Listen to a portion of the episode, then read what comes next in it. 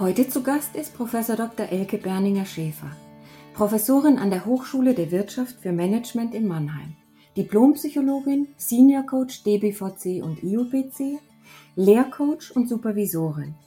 Als Inhaberin des Karlsruher Instituts mit den Schwerpunkten Führung, Coaching und Gesundheit bietet sie Weiterbildungen und Zertifikatsstudiengänge zum Business Coach und Health Coach sowie in Online-Coaching und in Leadership online an.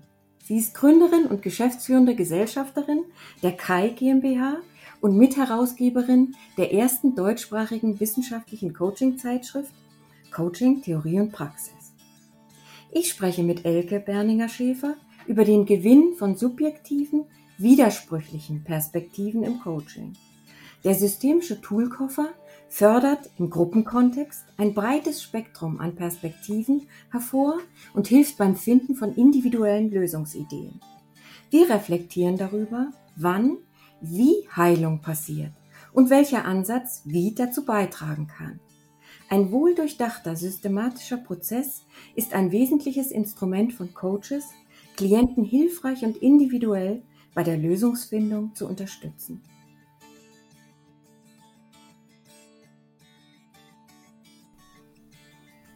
Liebe Elke, ich freue mich sehr, dass du da bist und dass du hier im Podcast zum Wachstum inspirieren ein Gespräch mit mir führen wirst. Ähm, herzlich willkommen erstmal. Schön, dass du da bist. Danke, Moni, für die Einladung. Ich freue mich sehr, mal wieder mit dir ein Gespräch zu führen. Ja, ich mich auch. Ich habe für dieses Gespräch acht Impulse vorbereitet, bin natürlich auch gespannt auf deine zusätzlichen Ideen und Ergänzungen möchte aber gern damit anfangen, dass ich dich fragen will, liebe Elke, Elevator Pitch, stell dich doch mal kurz vor.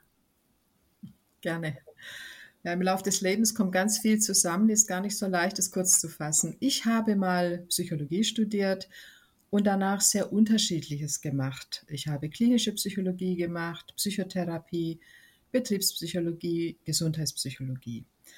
Seit naja, inzwischen gut 20 Jahren ist der Schwerpunkt Coaching dazugekommen und seit zehn Jahren circa ist der Schwerpunkt Online-Coaching dazugekommen.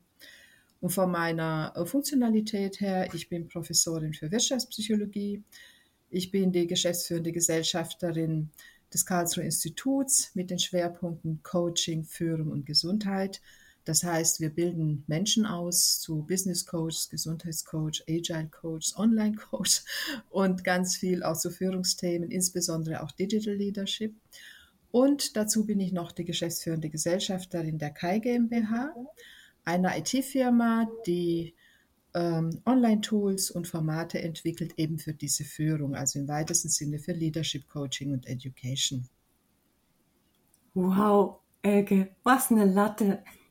Nur habe ich ja das Glück, ich kenne dich schon ein bisschen und ja, wage jetzt mal die Frage, wer ist Elke? Neben all diesen Errungenschaften, den Titeln, den Funktionen, wer bist du? Gute Frage, wenn ich das wüsste, Moni. äh, ich bin äh, eine Frau, die mit Herzblut die Dinge macht, die sie tut ähm, leidenschaftlich gerne arbeitet und dadurch auch verführbar ist durch diese, also ich empfinde es ja manchmal nicht als Arbeit, ja, sondern ja. als Hobby. Und das ist eine große Verführung. Und mhm. ähm, ja, dieses kreative Gestalten ist es, was mich immer antreibt. Immer.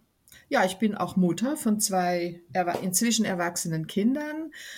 Äh, ich äh, habe natürlich, wie viele andere Menschen auch, meine Krisen durchlebt und äh, aktuell führt es dazu, dass ich ganz viel laufe, regelmäßig meditiere, meine Bildchen male und jetzt werde ich wieder ganz intensiv mit Tanzen anfangen. Oh, klasse. Ja, vielen Dank für diesen Einblick. Und aus meiner Perspektive bist du eine meiner Lieblingskolleginnen in unserem Bereich. Professionell Danke, und angenehm, ein Genuss. Von daher freue ich mich sehr jetzt auf unser Gespräch. Danke, Moni. Kann ich nur zurückgeben. Danke. Ja, du hast ja zu meiner Freude in dem Buch Coaching zum Wachstum inspirieren ähm, auch einen Beitrag ähm, geleistet zum, zu deinem Thema Online-Coaching. Bevor wir da näher natürlich drauf eingehen, möchte ich noch mal den Elefanten zu uns in, in den Raum holen. Im Prinzip ist ja dieses berühmte Elefantengleichnis, diese buddhistische Weisheit, die erkenntnistheoretische Orientierung des gesamten Buches. Und die sorgt auch für so eine Art rote Faden, weil sich, roten Faden, weil sich alle Autorinnen auch so ein bisschen daran orientiert haben. In dem Gleichnis geht es ja um die Unterschiede, die bei blinden Beobachtenden entstehen, wenn sie einen Elefanten aus ganz unterschiedlichen Perspektiven betasten und dabei an unterschiedliche Körperteile geraten und über ihre unterschiedlichen Wahrnehmungen leider ins Streiten geraten. Hm, welche Bedeutung hat für dich dieses Elefantengleichnis und was kann es aus deiner Perspektive illustrieren? Äh, für mich bedeutet das, was wir auch im systemischen Denken ähm, beherzigen, dass es keine objektive Wahrheit gibt, sondern nur subjektive Perspektiven. Und das ist in Ordnung. Damit leben wir. Und im Coaching ist das ein großer Gewinn, äh, dass wir ganz gezielt äh, mit unterschiedlichen Perspektiven arbeiten, nicht nur mit unterschiedlichen, sondern gerne auch mit widersprüchlichen. Ja. ja? Das ist das ganz, ganz Spannende. Also ich finde, das äh, Gleichnis passt einfach zu einer systemischen Haltung, zum einen, und zum anderen wirklich auch zum systemischen Toolkoffer. Oh, das ist ja spannend. Inwiefern zum systemischen Toolkoffer? Ja, also wenn wir äh, zum Beispiel mit unserer Methode der Coaching-Konferenz arbeiten, das ist eine Methode des äh, Gruppencoachings. Mhm. Das heißt, eine Person erhält ein Coaching durch die Gruppe, ähm, ähnlich jetzt wie bei sonstigen Formen der kollegialen Beratung, aber es gibt einen ganz bestimmten Ablauf und da gibt es an einer bestimmten Stelle, darf die Gruppe äh, ein Lösungsbrainstorming durchführen, wenn vorher Ziele äh, ähm, festgestellt worden sind. Mhm. Und da ist immer die Aufforderung, äh, mit Kreativtechniken ganz, ganz unterschiedliche Perspektiven zusammenzutragen, gerne auch widersprüchliche, gerne auch verrückte, ja, im Sinne des Hofnarrs, mhm. der Sachen sagen darf, wofür andere Rübe abbekommen, ähm, damit die Person, um die es dann geht, wirklich einen breiten ein breites Spektrum an Wahlmöglichkeiten hat. Sie wird schon merken und spüren, womit sie in Resonanz geht. Und manchmal sind es wirklich die verrückten Perspektiven. Jemand, der im Coaching ist, hat sich ja selber schon sehr viele Gedanken gemacht und viele Lösungswege mhm. sich vorgestellt, äh, überlegt, ähm, kognitiv durchgeackert. Und dann sind es genau diese, diese Ideen, die von der anderen Seite kommen, von einer unverhofften Seite, von einer kreativen Seite, den weiterbringen. Und das ist doch toll. Spannend ist es, auch dass du das jetzt so auf den Gruppen, Gruppenkontext bringst. Ursprünglich, also mich begleitet dieses Elefantengleichnis schon seit 25 Jahren und begegnet bin ich dem damals, wo es um interdisziplinäres Lernen und Lernen ging. Also wirklich verschiedene Disziplinen miteinander sinnvoll zusammenzubringen.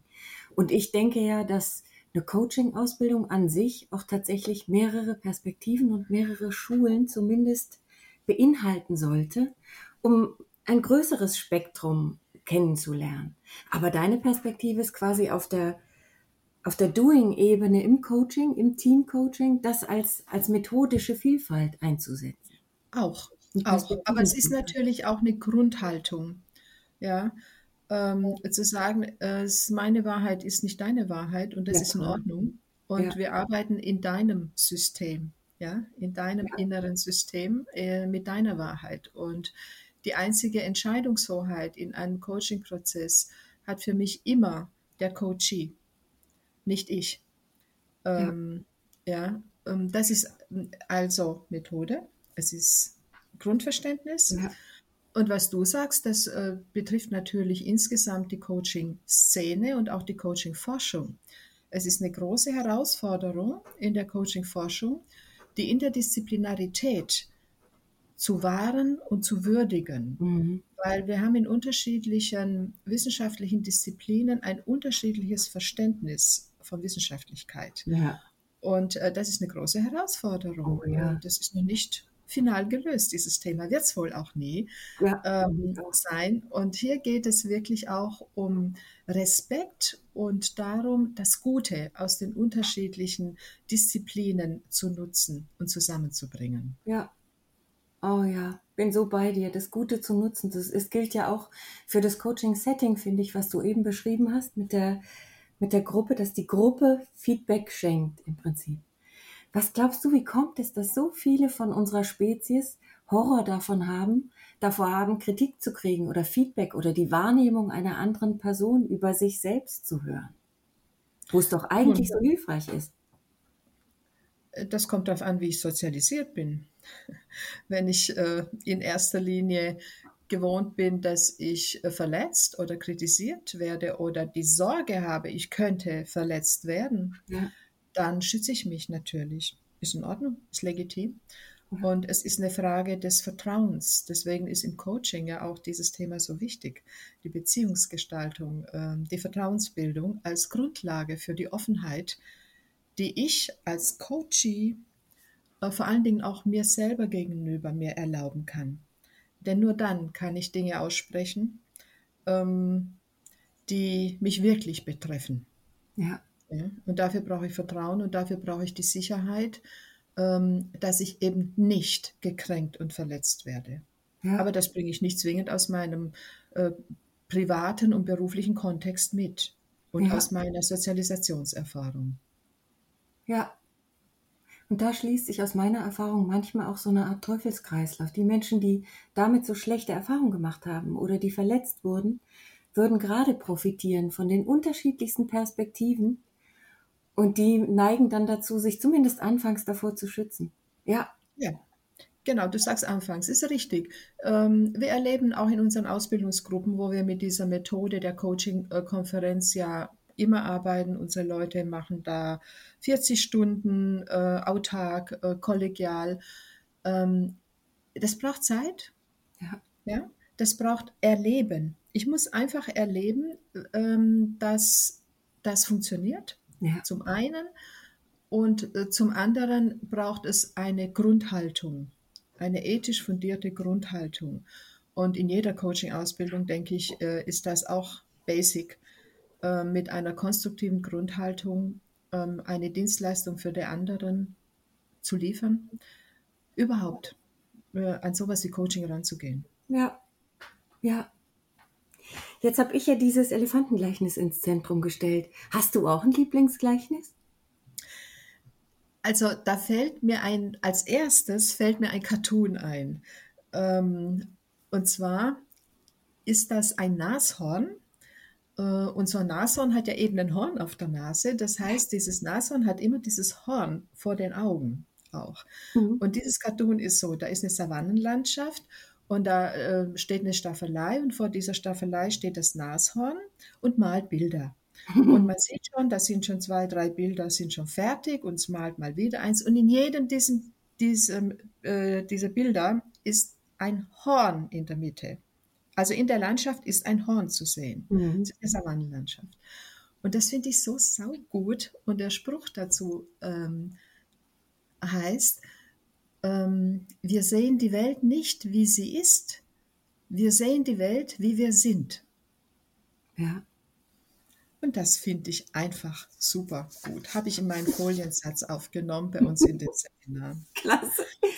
Aber äh, ich habe noch eine kleine Geschichte, die ich auch sehr mag und die für mich auch sehr passt zu dem, was wir tun. Mhm. Diese Geschichte äh, von de Mello, die heißt Samen statt Früchte. Ganz kurz, die geht so. Eine Frau träumte, sie beträte einen ganz neuen Laden am Markt und zu ihrem Erstaunen stand Gott hinter dem Ladentisch. Was verkaufst du hier? fragte sie. Alles, was dein Herz begehrt, sagt Gott. Die Frau wagte kaum zu glauben, was sie hörte, beschloss aber, das Beste zu verlangen, was ein Mensch sich nur wünschen könnte. Ich möchte Frieden für meine Seele und Liebe und Glück, und weise möchte ich sein und nie mehr Angst haben, sagte sie. Nach kurzem Nachdenken fügte sie noch hinzu, nicht nur für mich allein, für alle Menschen auf der Erde. Gott lächelte. Ich glaube, du hast mich falsch verstanden, meine Liebe sagte er. Wir verkaufen hier keine Früchte, nur die Samen. Und das finde ich passt doch auch gut zu unserem Business. Ja. ja ähm, wir können kein Werkstück abliefern, wir können kein klar definiertes Ergebnis unseren Klientinnen und Klienten mitgeben, sondern das, was wir tun, funktioniert eben auf der äh, Ebene des Samensetzens. Mhm. Äh, und was nachher daraus wächst oder nicht wächst, äh, was dann geschieht, das hängt von vielen anderen Faktoren ab. Und das verlangt auch eine gewisse Demut und Bescheidenheit in der Coach-Rolle, finde ich. Ja, danke fürs Teilen. Toll. Ja, was, was verstehst du unter Coaching? Vielleicht auch gleich im Vergleich zu anderen Formaten wie Beratung, Therapie und was es sonst noch so alles gibt. Ja, für mich steht im Coaching der Aspekt der Prozessbegleitung im äh, Mittelpunkt, jetzt im Unterschied äh, zum Beispiel zur Expertenberatung. Das wird ja auch am häufigsten vermischt. Ja? Ist ja auch in der Fachcoaching-Szene immer eine Diskussion ob der Coach einen Input gibt, ob er Ratschläge erteilt oder eben nicht. Äh, aus meiner Sicht ist das schon eine Abgrenzung zur Fachberatung, wo der Berater oder die Beraterin eben ein, äh, eine Fachexpertise weitergibt und aufgrund ihrer Fachexpertise inhaltlichen, inhaltlicher Art agiert. Äh, die Fachexpertise des Coaches ist die Prozesssteuerung, nicht der Inhalt aus meiner Sicht. Mhm. Und das ist für mich die Abgrenzung zur Beratung. Nun ja gut, in der Psychotherapie haben wir es zu tun mit einem hohen Leidensdruck. Ähm, wir haben es zu tun mit Symptomen, die ICD-10 klassifizierbar sind zu Diagnosen. Und es geht um Heilung. Im Coaching geht es nicht um Heilung. Ja, sondern jemand hat ein Thema, eine Fragestellung, ein Anliegen, eine Problemsituation und möchte hier in die Handlung kommen. Ähm, in der Therapie arbeiten wir ja häufig auch auf der Ebene der Persönlichkeitsstruktur, der Veränderung des, der Persönlichkeitsstruktur im Coaching auf keinen Fall. Mhm. Ja, das ist äh, eine Grenze des Coachings, ganz klar. Und ähm, deswegen sind Coaches auch anders ausgebildet als Psychotherapeuten. Die Psychotherapie gehört in die Hände von entsprechend ausgebildeten Menschen mit einer Approbation. Mhm. Der, ja? Ich werde häufig gefragt nach der Abgrenzung zur Supervision. Ja. Das ist dann häufig äh, so eine Gratwanderung. Wenn ich das historisch betrachte, dann ähm, kommt die Supervision einfach aus einem anderen Kontext als das Coaching. Supervision kommt aus den helfenden Berufen ist, und ist da schon seit vielen Jahrzehnten ein Standardqualitätssicherungsinstrument äh, im Umgang einerseits mit Menschen, also die Fallsupervision, oder der Blick auf Beziehungsgestaltung in der Teamsupervision. Mhm. Während das Coaching kommt ursprünglich aus dem Business-Kontext, hat sich natürlich dann auch sehr ausgeweitet.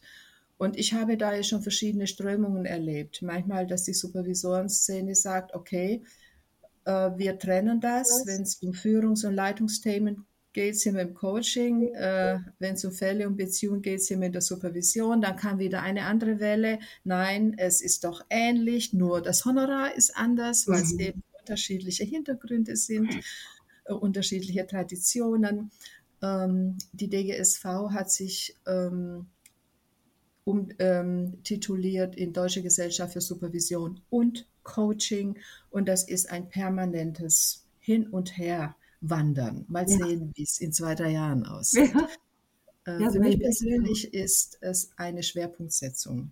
Mhm. Im Coaching habe ich einen sehr klaren Anspruch, dass wir einen ganz konkreten Transfer in den beruflichen Alltag äh, liefern. Ähm, Supervision definiert als Reflexion der beruflichen Tätigkeit, äh, kann auch auf der Reflexionsebene stehen bleiben.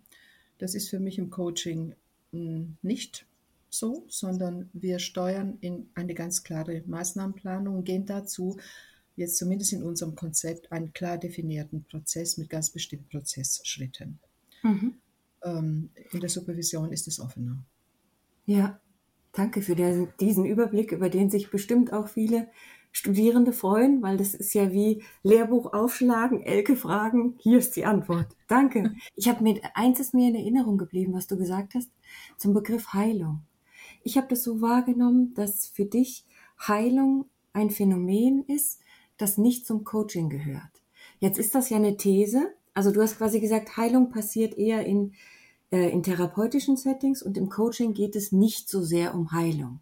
Wenn, wenn ich dich jetzt einladen würde, den Begriff Heilung ganz weit gefasst zu denken.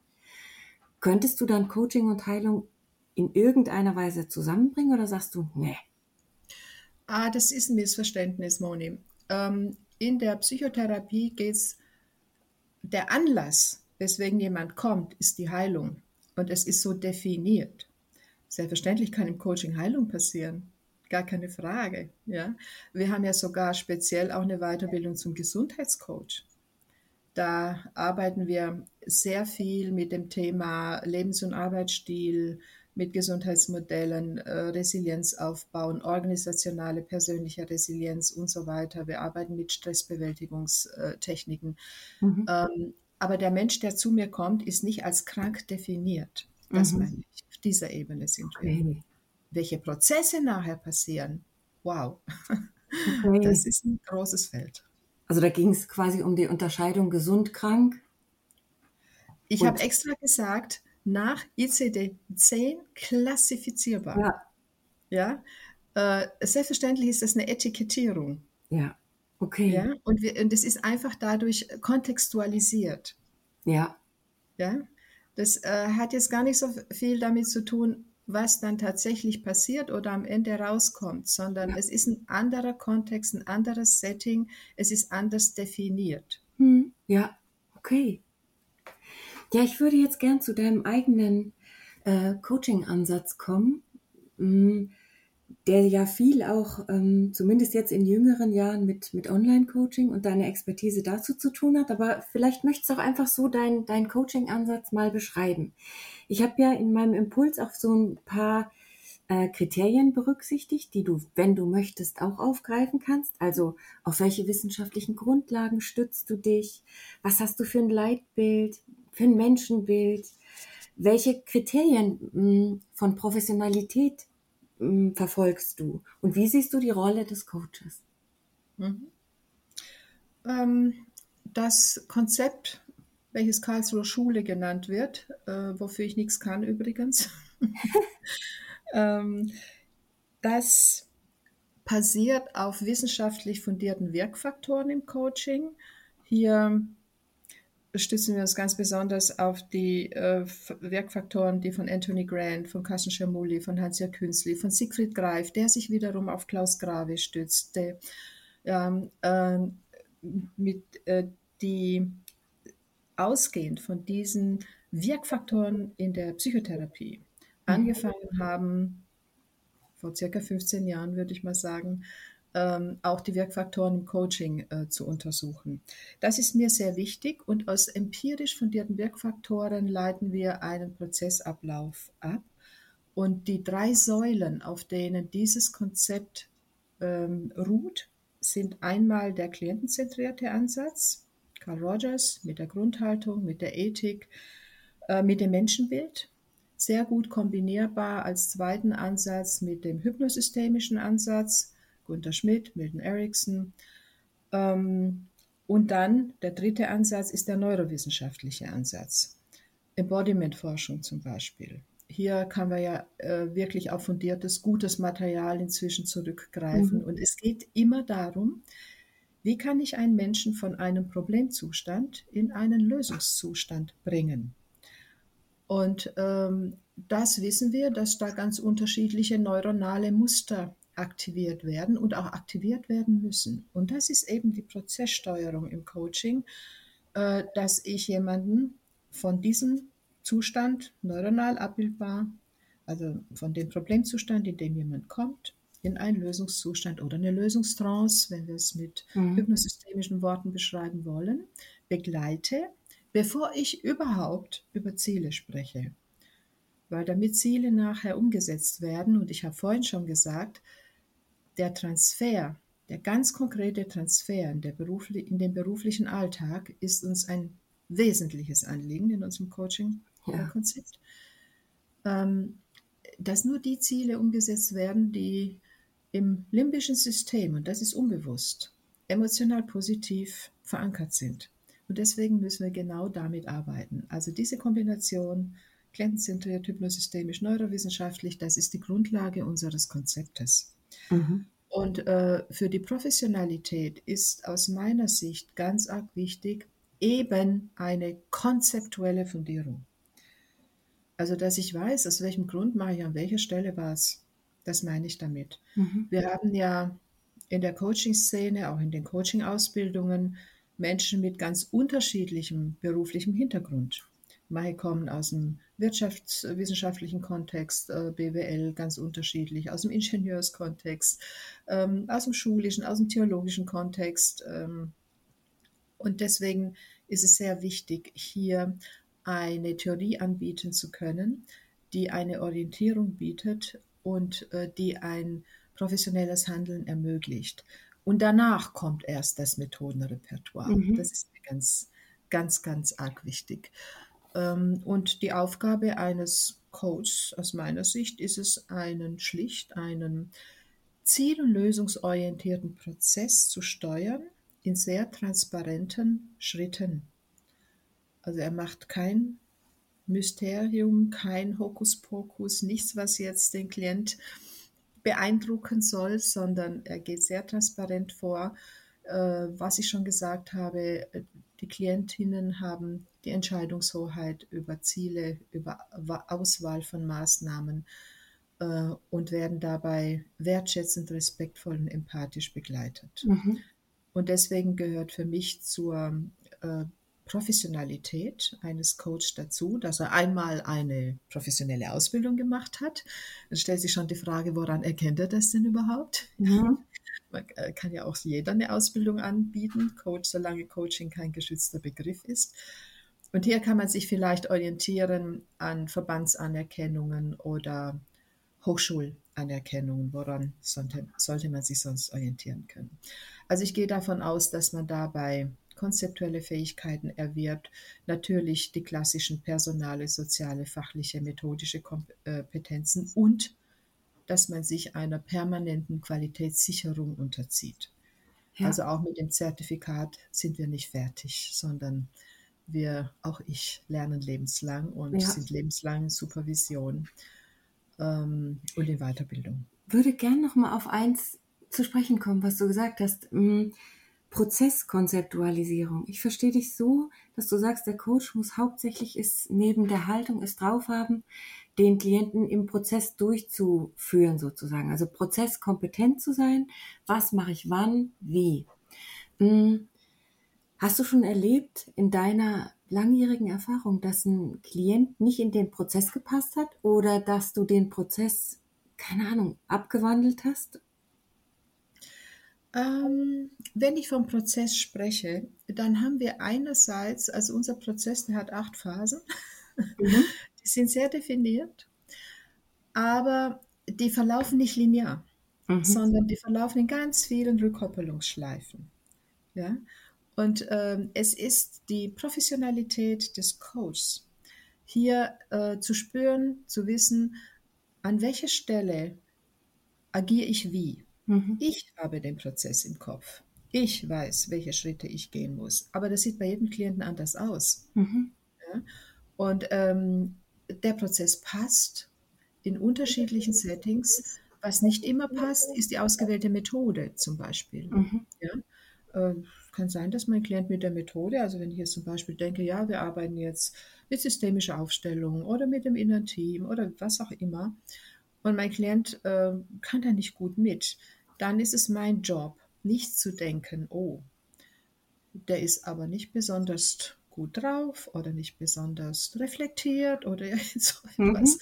sondern es ist mein Job, dann eine andere Methode auszuwählen, mit dem ich wiederum den Prozess gestalten kann, äh, die dann zu meinem Klienten, zur Situation und zum Thema passt. Ja, das bin ich sehr anschlussfähig. Ich, ich erlebe manchmal, dass hm, Menschen, die danach fragen oder die sich relativ neu mit dem Thema Coaching beschäftigen, dann ein sehr lineares Verständnis von Prozess haben.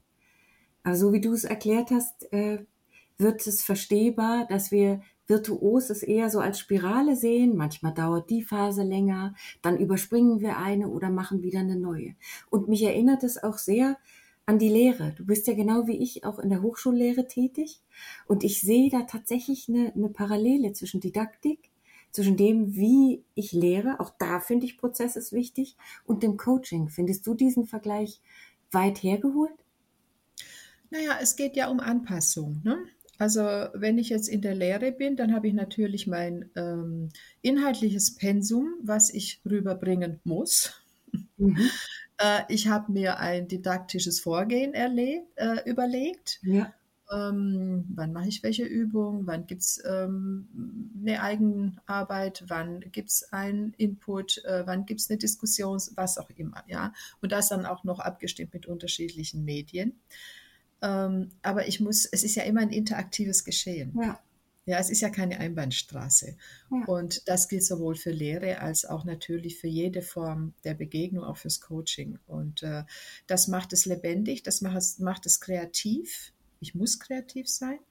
Das fordert von mir als Coach aber auch sehr viel Achtsamkeit mit mir selber. Äh, und mir muss es gut gehen ich muss mich so wohlfühlen, dass ich überhaupt auf meine Flexibilität zurückgreifen kann und auf mein Repertoire äh, zurückgreifen kann, sodass ich es angepasst äh, spielen kann. Ja. Und äh, äh, in einem unserer Seminare in Interventionsmethoden in Coaching, das führe ich selber auch durch, da habe ich ein Mantra und äh, das sage ich dann immer wieder während der zwei Tage. Dem Coach geht es gut im Coaching. Ja, mhm. Das ist wirklich reinsackt. Und ja. manchmal finde ich den Satz dann in Abschlussarbeiten wieder. Und äh, das ist einfach auch, wenn ich jetzt den Anspruch habe, dass ich mit jemand anderem achtsam umgehe, empathisch umgehe, dann äh, setzt es ja voraus, dass es äh, auch bei mir so ist. Ja. Ähm, also dieses hochinteraktive Geschehen. Ähm, zwischen zwei Individuen mit der unterschiedlichen Perspektivität, die sie mitbringen und haben. Ja? Ähm, das hat eben die subjektive Seite, das hat die Beziehungsseite und das hat die kontextuelle Seite. Ja. Und ist hochkomplex und ich liebe es. Ich habe manchmal so das Gefühl in der Lehre, dass es so ist, wenn es mir gut geht als Lehrende in der Lehre, dass ich dann manchmal besser in der Lage bin, die Studierenden in die sogenannte Zone der nächsten Entwicklung zu begleiten, Vygotsky. Und da sehe ich tatsächlich auch eine Parallele im Coaching, weil wenn es mir als Coach mit mir und meinem Prozess und dem Klienten und der ganzen Situation gut geht, bin ich wachsamer, mehr in der Situation und kann da vielleicht auch, ja, besser unterstützen. Hast du in deinem Ansatz sowas wie eine Mission oder eine Vision? Ähm, ja, gerade dieses Thema äh, konzeptuelle Fundierung, das äh, ist mir schon seit Jahren, inzwischen Jahrzehnten ein, eine gewisse Mission. Weil ich, ähm, das hat sich gebessert, weil inzwischen mehr Menschen fundierte Ausbildung gemacht haben, aber das war mal ganz anders. Äh, so, ich meine, jeder kann Coaching anbieten und tut es auch. Ja. Und äh, da machen die Leute halt das, was sie eh machen. Ja. ja? Und äh, haben noch gar kein Bewusstsein dafür, dass es eine hochverantwortungsvolle Tätigkeit ist, weil ich ja äh, im inneren System eines anderen Menschen arbeite. Und deswegen ähm, ist mir dieses Thema Wissenschaftlichkeit im Coaching ganz wichtig. Deswegen habe ich auch zusammen ähm, mit der Eva Maria Graf äh, von der Universität Klagenfurt und dem Hans-Jörg Künzli von der äh, Zürcher Hochschule für angewandte Wissenschaften die erste wissenschaftliche deutschsprachige Coaching-Zeitschrift gegründet, 2015, um die Coaching-Forschung weiterzubringen. Ähm, die hieß bis jetzt Coaching Theorie und Praxis und heißt in Zukunft Coaching Science.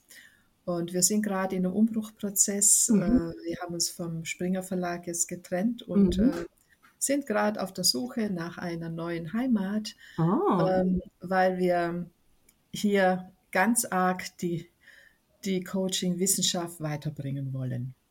Und äh, das ist mir wirklich ein Anliegen. Und ähm, wir haben jetzt noch nicht gesprochen über das Online-Coaching. Äh, ja. Da habe ich natürlich erst recht eine Mission, weil ich ähm, hier sehr früh mit dabei war, dieses Themenfeld ja. aufzurollen, für mich zu entwickeln, ähm, umzusetzen und hier habe ich auch den Anspruch, dass wir die wissenschaftlichen Wirkfaktoren im Online-Coaching beachten müssen und dass Online-Coaching kein Hype ist, auch nicht nur eine Notlage, wie es in Corona-Zeiten war für viele Kolleginnen und Kollegen, ähm, die jetzt froh sind, dass sie es wieder loswerden können, zum Teil, mhm. sondern es ist eine, ein, eine, es ist die Voraussetzung für die Zukunftssicherung unseres Berufsstandes. Mhm. Ich kann ja dich, auch wenn es mir nicht gefällt, aber die Welt verändert sich, ob es mir oh passt oh, ja. oder nicht. Ja. Und ähm, ich muss gucken, dass ich auch als äh, Coach, der gerne mit Menschen direkt interagiert, anschlussfähig bin. Auch anschlussfähig bin eine Generation, für die das eine Selbstverständlichkeit ist. Ja. Im Unterschied vielleicht zu meiner Generation.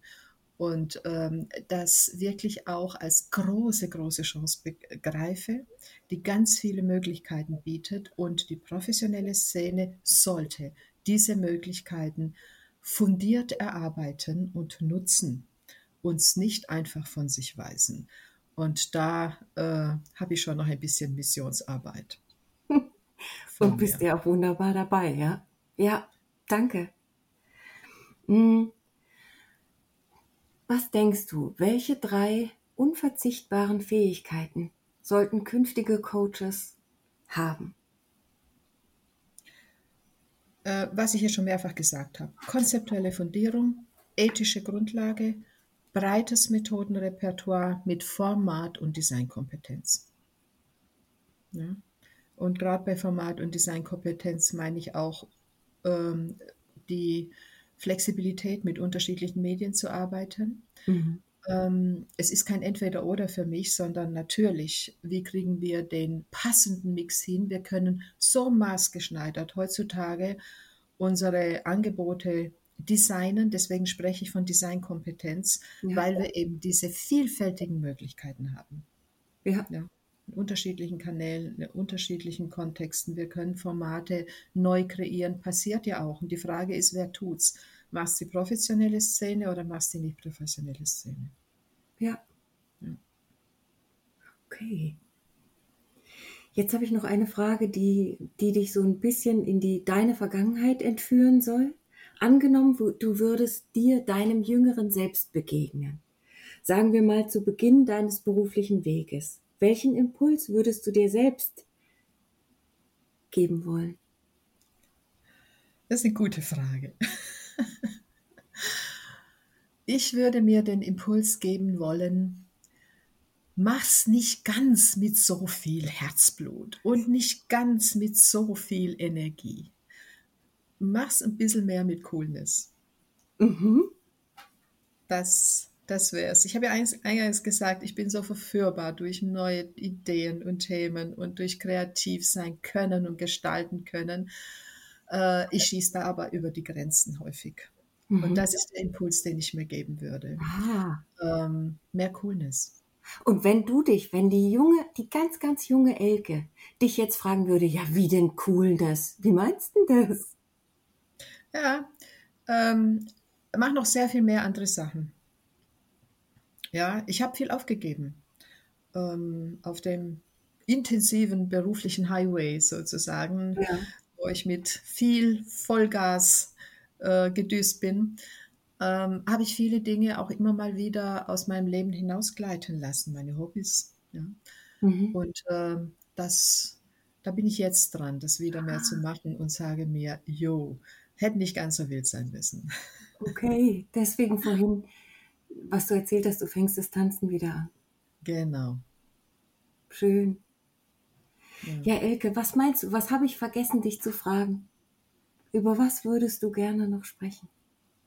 Ähm, ja, das, womit ich mich jetzt natürlich auch auseinandersetze, im weitesten Sinne dieses Thema Lebensphasenkonzept. Äh, ich frage mich, wie kann ich vor allen Dingen meine WeiterbildungskandidatInnen, ja, die ähm, ein anderes Alter haben als ich, ähm, die sich mit ihren Werten herumschlagen, mit ihren Sinnfragen, mit ihren beruflichen und privaten Kontexten. Mhm. Äh, wie spielt das zusammen mit meiner eigenen Entwicklung, ja? Ähm, mit meiner eigenen persönlichen Veränderung und meinen Weiterentwicklungen? Wie harmoniert das? An welchen Stellen?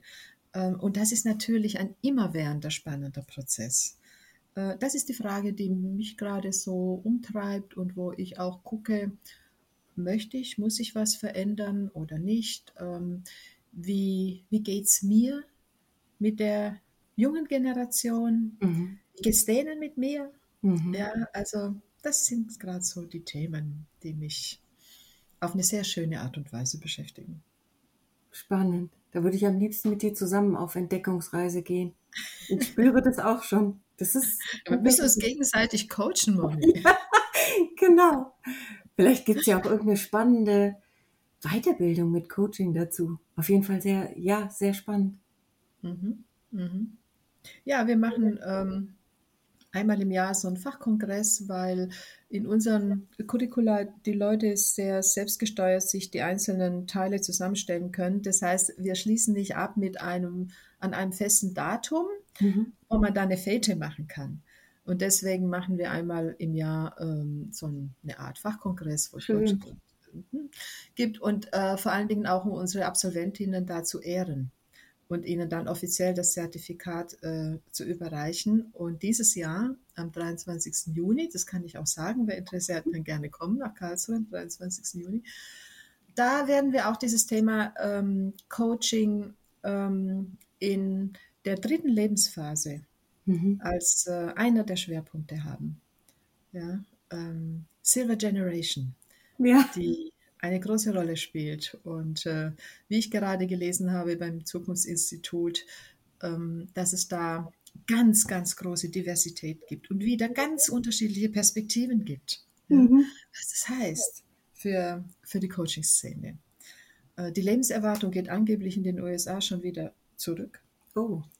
Ähm, ja, und man spricht von Multi-Aging und meint damit, dass es eine, ähm, dass es nicht mehr das Bild des alternden Menschen gibt, sondern ganz unterschiedliche mhm. Formen, ähm, unterschiedliche Gestaltungsmöglichkeiten, Kontextualisierungen und das finde ich sehr, sehr spannend und das spielt für die Coaching-Szene natürlich eine Rolle, weil einmal ähm, da äh, eine neue Gruppe ins Coaching geht, kriegen wir auch mit in den Ausbildungen ähm, und es auch ein Thema ist im Coaching, ja. also beides auf der Coachee-Seite und auf der Coach-Seite. Und ja, das ähm, ist so etwas, womit. Wie würde mein Vater sagen, wenn ich mit meinem Vater irgendwo auf dem Marktplatz ein Käffchen getrunken habe oder so, sagte er immer, Moni, alle Formen und Farben mal wieder da. Und scheinbar gibt es das überall in allen Bereichen. Spannend, ja. was du berichtet hast. Vielen Dank für dieses inspirierende Gespräch, liebe Elke. Ja, danke, dass ich hier sein durfte und äh, ich freue mich auf unsere weiteren Begegnungen, Moni. Ja, bis bald. Danke, ciao. Zum Wachstum inspirieren gibt es überall, wo es Podcasts gibt. Hinterlasst uns jetzt eine Bewertung oder schreibt eine Rezension. Wir freuen uns über euer Feedback. Wir möchten wie immer hinweisen auf die weiteren Podcasts im Karl Auer Magazin. Karl Auer Sounds of Science jeden Mittwoch, die Autobahn-Universität samstags mit Vorlesungen und Vorträgen der 90er Jahre aus der systemischen Szene und darüber hinaus, Heidelberger systemische Interviews gemeinsam mit dem Helm-Stierlin-Institut, die Podcast-Reihe Sich sicher sein mit Herbert Grassmann, Ute Clement und Antje Tschira machen den Wahrnehmungspodcast Frauen führen besser. Fritz B. Simon gibt Einblicke in sein Werk Formen, Reloaded, im gleichnamigen Podcast. Dies und vieles andere regelmäßig im Karl Auer Magazin auf www.karlauer.de. Besuchen Sie auch gerne unsere gesamte Website, stöbern Sie im Programm mit den aktuellen Neuerscheinungen und im Magazin. Danke fürs Zuhören und bis zum nächsten Mal bei Zum Wachstum inspirieren, der Perspektivenwechsel im Coaching. Zu Gast bei Zum Wachstum inspirieren sind Andrea Wurst, Matthias Ohler, Axel Koch, Stefan Stenzel, Elke Berninger-Schäfer, Jürgen Kritz, Gunther Schmidt, Dirk Rohr, Bernd Schumacher, Rainer Hunsdörfer und Daniela Blicker.